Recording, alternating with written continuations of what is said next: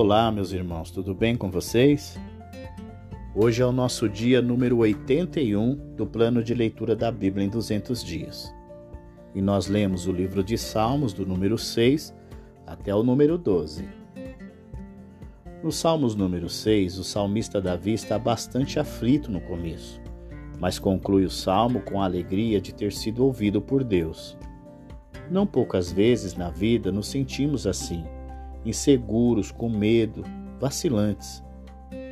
São momentos em que estamos frágeis e aparentemente tudo vai desabar sobre nós. Nesse momento, Davi clama a Deus, pede socorro. Ele pergunta ao Senhor: Até quando? O Salmos termina da seguinte forma: O Senhor ouviu minha súplica. O Senhor aceitou a minha oração. Servimos a um Deus que nos ouve, um Deus que muda situações.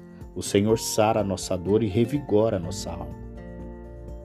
No Salmos número 7, o salmista Davi relata ser perseguido injustamente. Então ele se volta para Deus em busca de proteção. Davi declara sua inocência para Deus. Ele apela ao juiz dos céus e da terra também, para declarar sua inocência e de condenar seus inimigos. A confiança de Davi é que Deus sempre age com justiça. Portanto, aqueles que são maus devem abandonar os seus pecados, caso contrário, eles serão vencidos pelo julgamento de Deus. Visto que as más ações, mais cedo ou mais tarde, causam a queda daqueles que as praticam, Davi não precisa temer seus inimigos. Sua confiança na soberana justiça de Deus o fortalece em sua atual angústia. Deus é um juiz justo. Não falhará. No final, a verdade aparecerá e a vergonha será tirada. No Salmos número 8, o salmista glorifica a Deus por toda a majestade de seu nome. Deus é tão grande em majestade e poder que nada no universo pode desafiar o seu governo soberano. Os elogios das crianças podem parecer fracos e simples, mas são suficientes para silenciar o inimigo de Deus. Deus usa o que parece ser impotente para vencer todas as forças hostis que seus inimigos podem reunir. Este poder majestoso de Deus é visto também na vastidão do universo que ele criou. Quão surpreendente, portanto, que Deus dê aos frágeis e insignificantes seres humanos uma posição de dignidade que os tornam únicos entre todas as coisas criadas, pois somente eles são feitos à imagem de Deus. Os seres humanos têm uma autoridade concedida por Deus que os colocam no comando do mundo físico em que vivem. Tendo sido feitos à imagem de Deus, eles governam como representantes de Deus. Mas eles não são Deus, eles são meramente a imagem e representantes de Deus. Seu primeiro dever é sempre adorar, louvar e glorificar ao Senhor e ao Deus a quem servem. No Salmos número 9, o salmista expressa a satisfação da sua vida em Deus. Davi começa com uma expressão de louvor a Deus por causa de uma vitória notável que Deus deu a Israel sobre os seus inimigos. Esta vitória ilustra a justiça perfeita de Deus em defender o que é certo e o seu amor infalível em cuidar daqueles que confiam nele. Davi, portanto, convida toda a congregação a se juntar a ele neste hino de louvor. Ao relembrar os ataques do inimigo, o salmista agradecido também se lembra de que como ele orou desesperadamente durante a crise e prometeu louvar publicamente a Deus em seu retorno bem-sucedido a Jerusalém. Sabendo que Deus é justo em todos os seus julgamentos, o salmista tem a certeza de que Deus punirá os ímpios e cuidará dos fiéis. Ele pede a Deus que haja de forma decisiva contra aqueles que o desafiam e que mostre que eles são apenas seres mortais.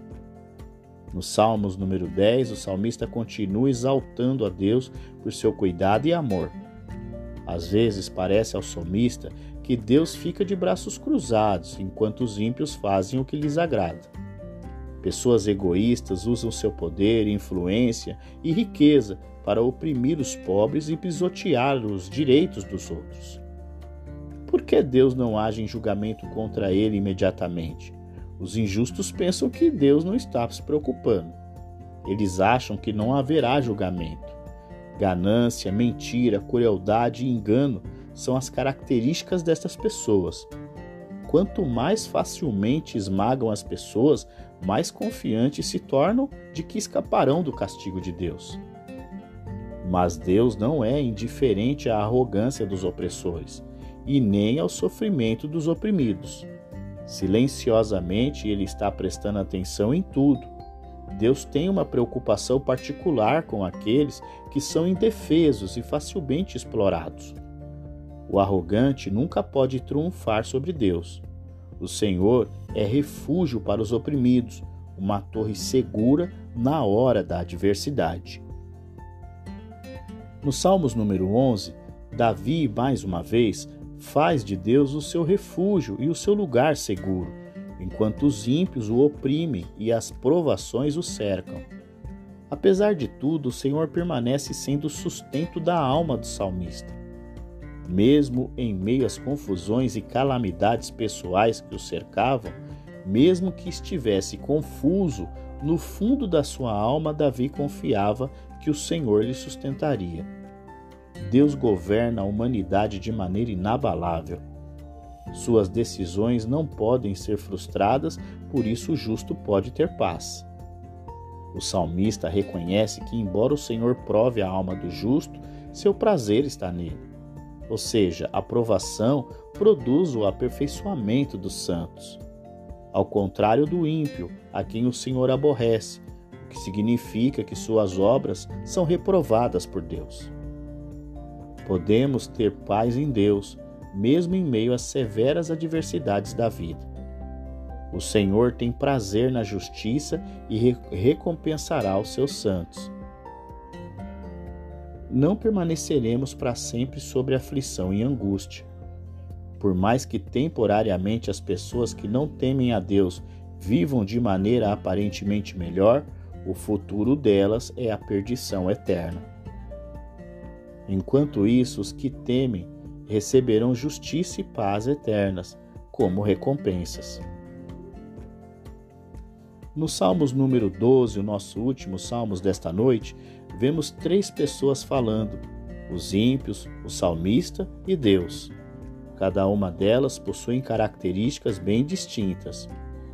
Os ímpios acreditam que suas palavras maldizentes, soberbas e mentirosas triunfarão sobre a terra, sem que ninguém os impeça de coisa alguma. Não há temor de Deus em suas vidas, por isso acham que todos os seus desígnios humanos prevalecerão. Por outro lado, há o clamor do justo que diz: Salva no Senhor. É o oposto do que faz o ímpio. O justo tem em Deus a sua segurança e espera nele o socorro para as aflições da vida, que não são poucas. Assustado pela perversidade e infidelidade dos ímpios aos pactos e alianças, o salmista chega a declarar que eles estão por toda parte, mas Deus, em sua soberania, está sempre conservando fiéis sobre a terra. Por fim, o salmo é, nos apresenta a atuação de Deus, que por causa do clamor do pobre, isto é, daquele que é dependente dele, o Senhor se levantará de seu trono e o salvará. Há livramento de Deus para todos aqueles que esperam por sua ajuda e misericórdia. Por mais que muitas vezes essa ajuda pareça demorada, no tempo de Deus ela se manifestará. Assim nós encerramos o nosso dia 81 do plano de leitura da Bíblia em 200 dias. Amanhã nós temos um novo episódio eu te aguardo e até lá!